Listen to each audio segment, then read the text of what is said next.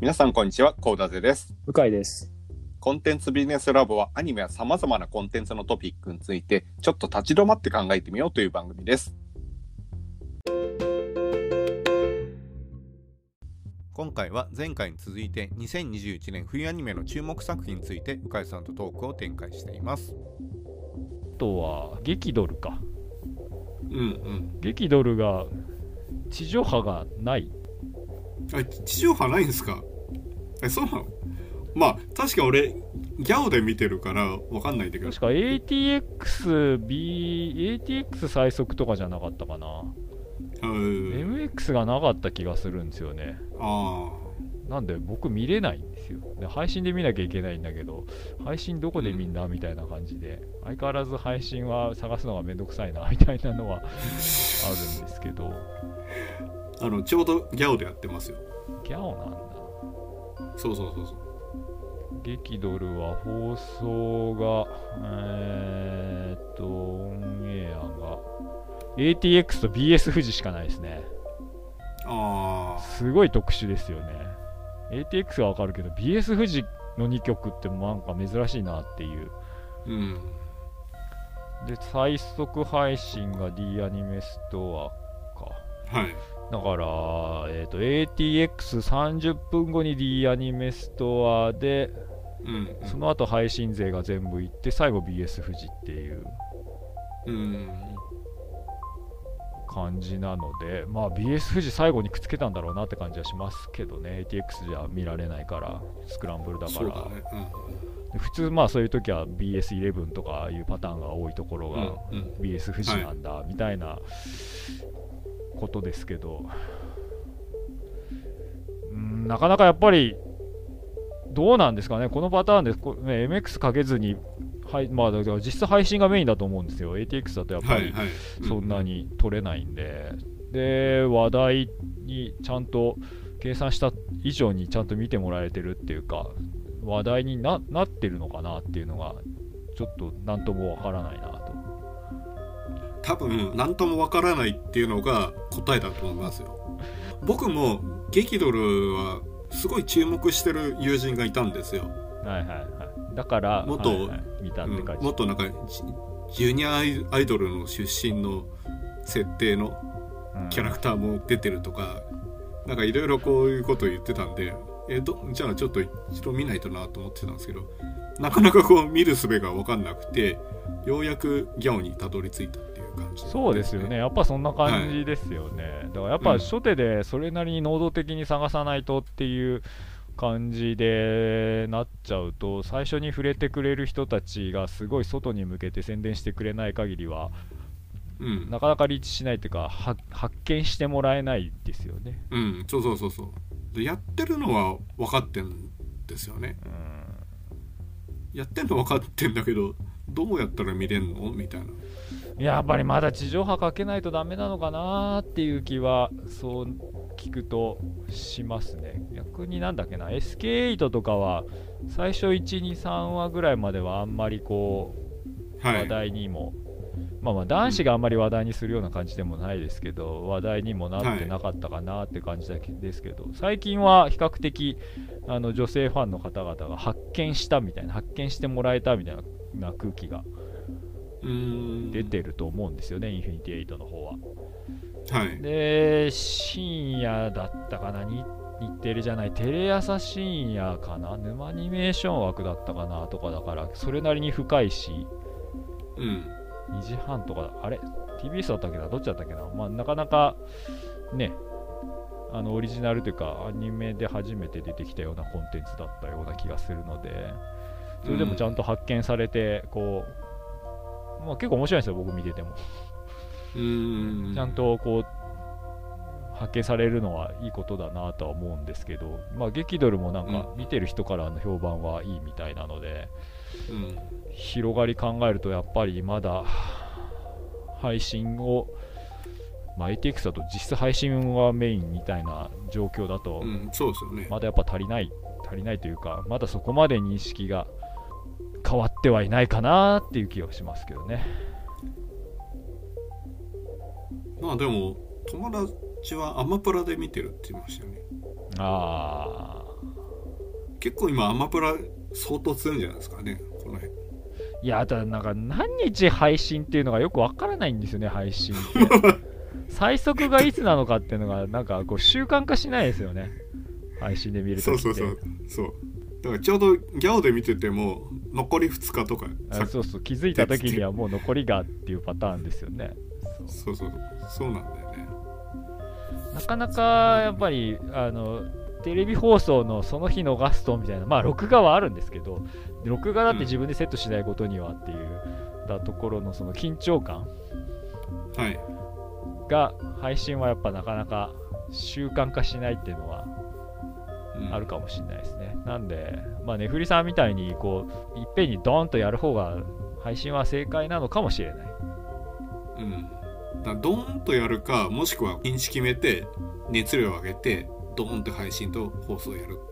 その2つのうちのどちらかかなっていう気がしますけど。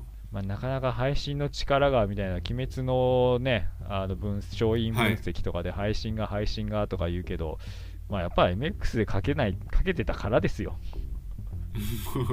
それなしで配信置いたら配信無理ですよ。まだ。うんっていう気がします。配信だと熱量がね溜まってかないっていう感じがしててあのーまあ、鬼滅もまあ4話とかでボーンとい、4話でしたっけ？何話でしたっけ？ボーンといったわけじゃないですか。はいはいはいあれだって多分放送だったから、うんツイッターで実況するまでが同時性がそこであったので、でそのはい。に一斉にボーンとこうバズるから、ノイズになって周りからこう見つかる、発見してもらえるってことが起きたんでしょうけど、うん。まあ配信でずっとキッパーとかで徐々に知名度が上がってきますみたいな感じだと、こうそのこの話数すげえよのノイズも、まあ、タイムラグがあって起きるから、やっぱり山がなだらかになるじゃないですか。そうまあすると、弾けるまでに時間がかかるよねっていう。うんだからまあ爆発力はいまだにテレビの力ってあるんだよなっていうのはうん思いますけどね。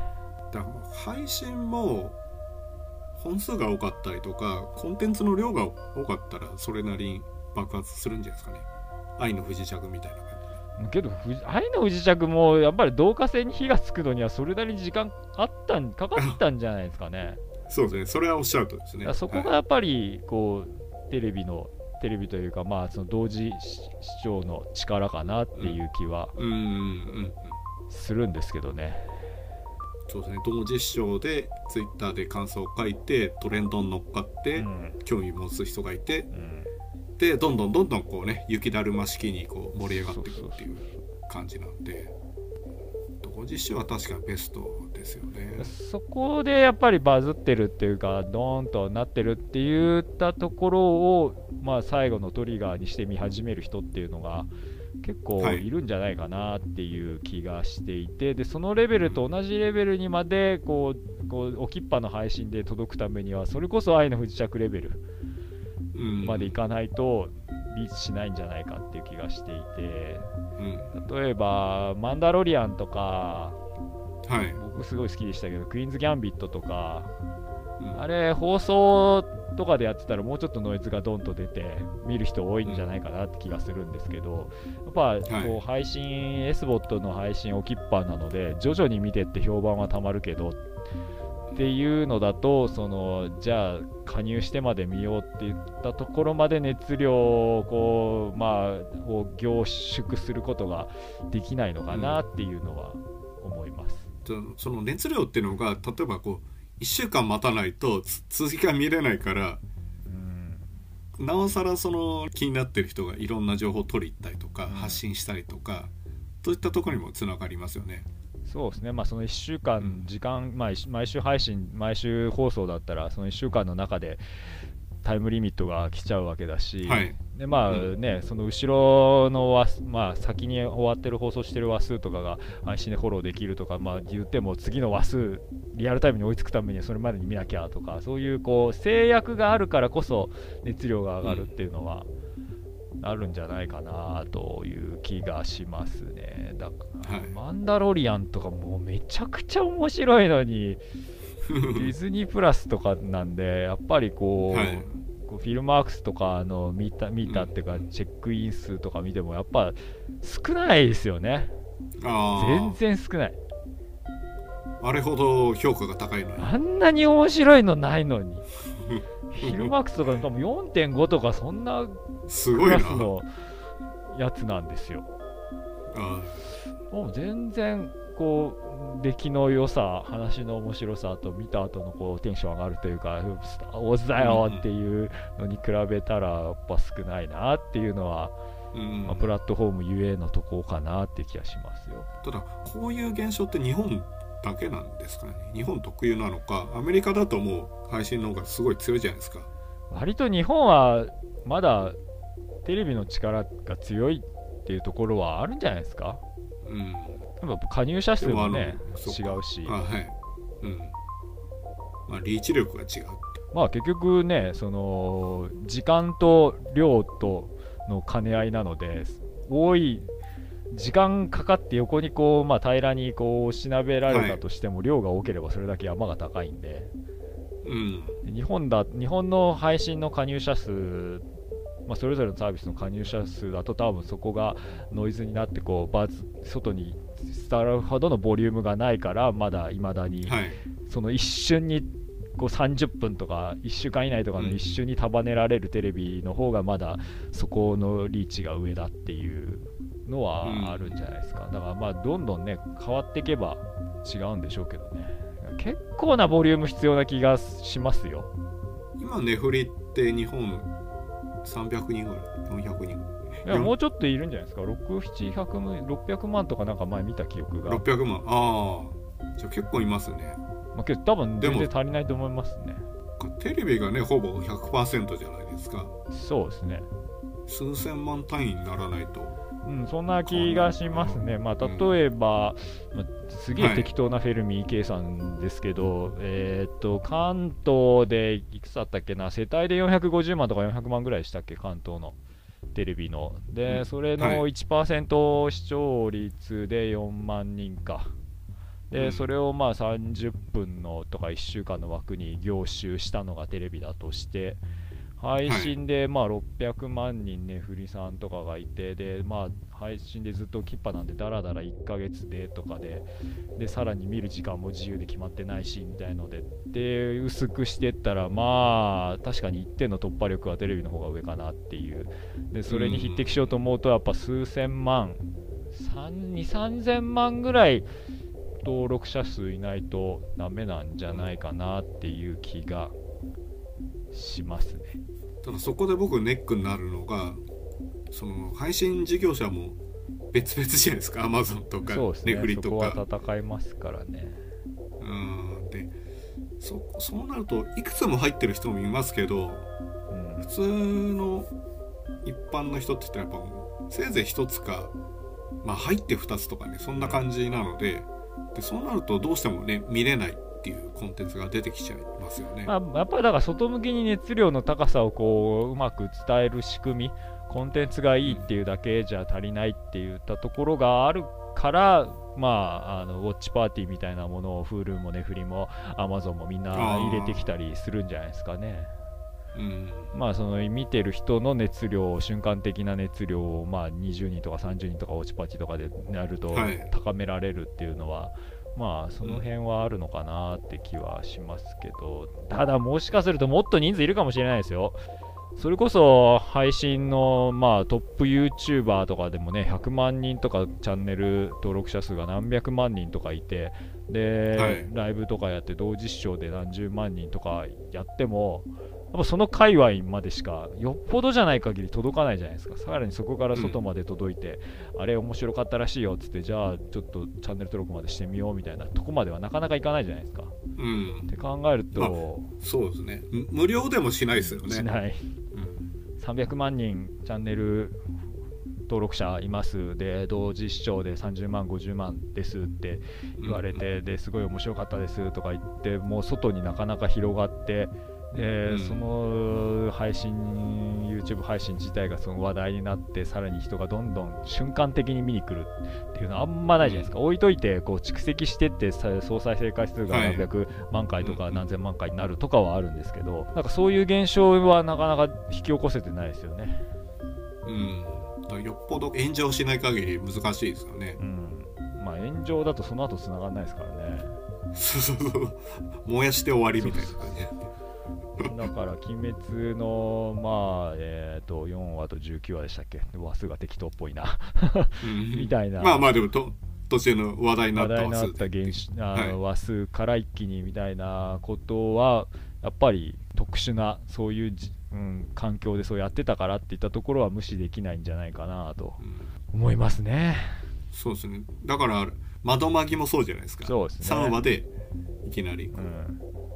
跳ねたってだからあれも配信とかだとねそうなんですよね、あ配信でまあ見てる人が同じぐらいの人数いたとしても、まあ、1週間とかちょっとずれて分散して、まあ、その1日の中でもはい。見る時間がこう何時間かの間に分散して、で、まあ、見た、まあ、見たとか言っても、やっぱりこう重ならないと上がっていかないので、ってなると、もしかすると溶けちゃって、そんなに広がらなかった可能性はありますよね。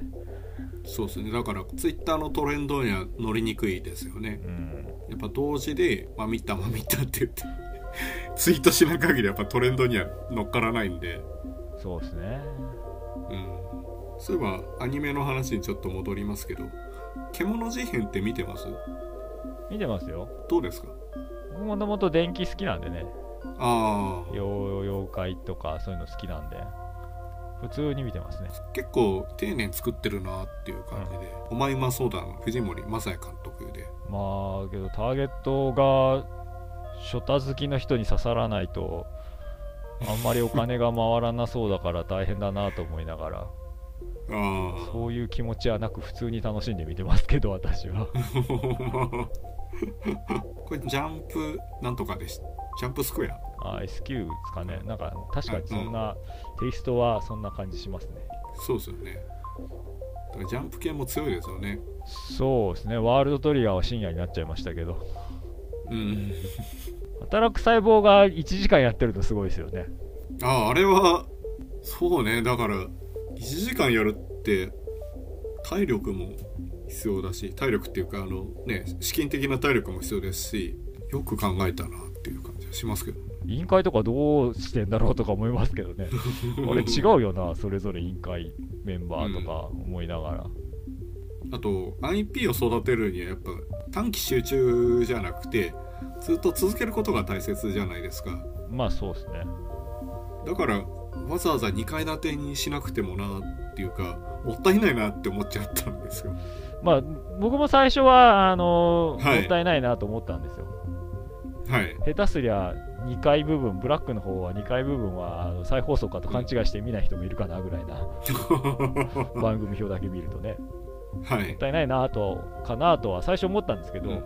見てるうちに、な中身がやっぱりこう振り逆方向に振り切ってるっていうかうん。片方はあの健康な体で片方は不健康な体なので。ま あこれは確かにこれを構成はうんわかん狙ってやったとか結果的にそうなったのか知らないですけど、ブラックは見てると面白いなっていう。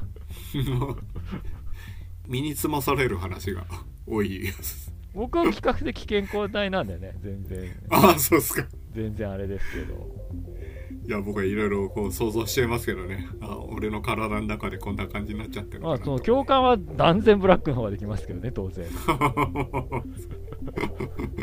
サラリーマン的にも多分ブラックの方が共感要素が多いとは思うんですけど、その対比もあって2階建てはもう確かに結果的になのかわからないんですけどいいなと思いながら見てますけど、うんどっちのファンが多いと思います？そりゃブラックじゃない方でしょ ブラックじゃない方は。で働く細胞って中国でもすごい大人気じゃないですか。アジアも全般すごい人気ありますね。ブラックはどうなんだろうなってちょっと今思いました。ブラックもいけるんじゃないですか？いけますかね。うん。どこの国だってブラックですよ。サラリーマンどこでも一定ブラックですから。いや共感されるんじゃないですか？ーなるほどまあけどちゃんと丁寧に作るっていうことがうん。もうそれ以上でもそれ以下でもないんだっていうもうなんかねこうよくねこういう仕事やってるんでこう聞かれるんですよ、はい。どうどうやったらヒット作がとか 何を何が基準なんですかとか選ぶ方法はとかなんとかこうのコツはとかなんかね。はい。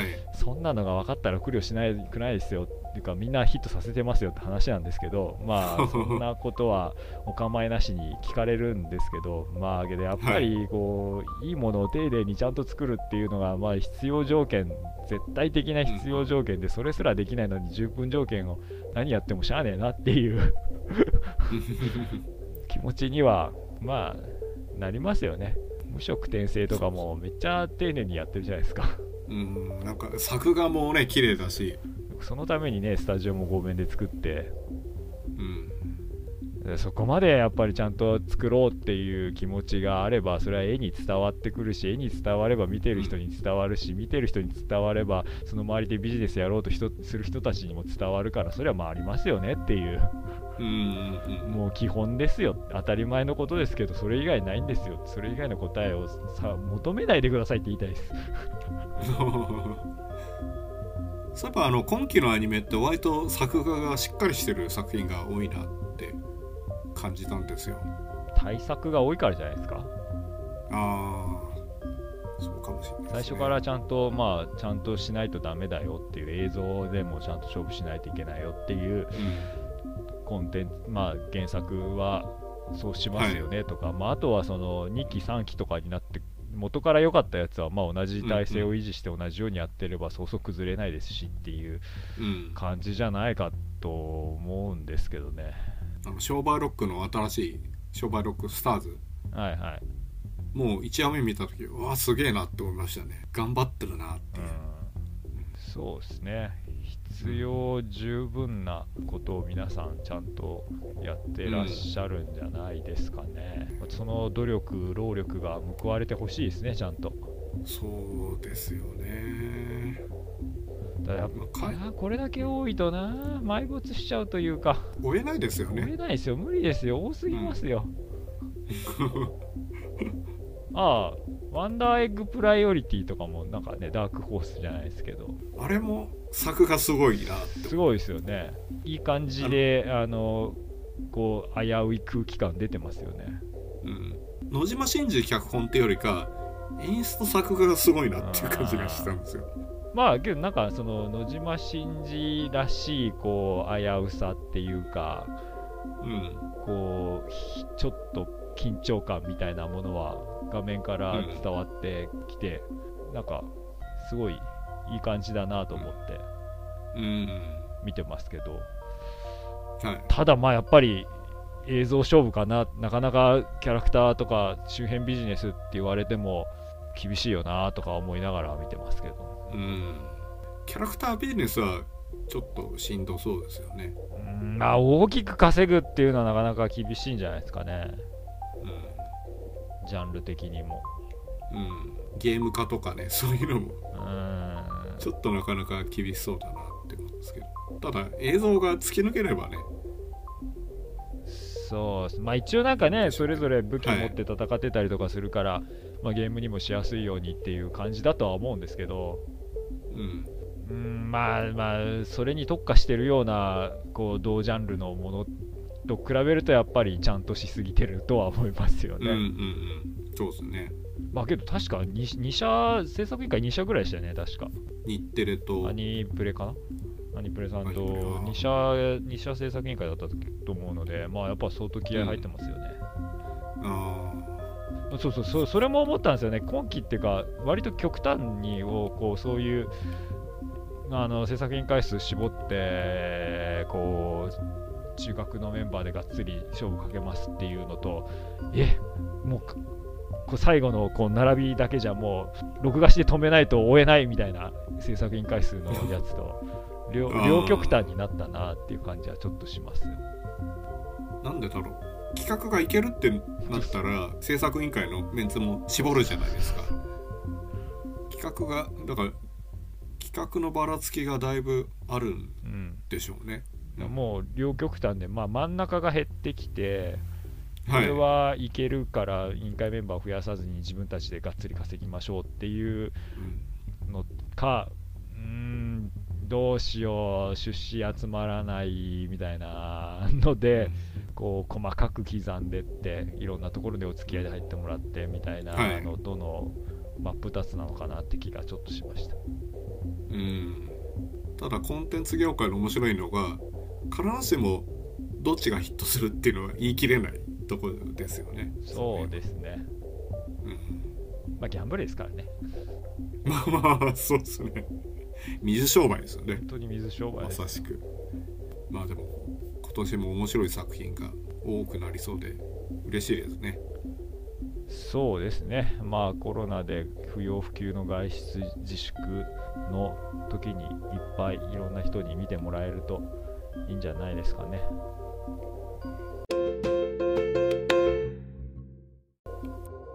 というところで今回は2021年冬アニメの注目作品についてトークをしました。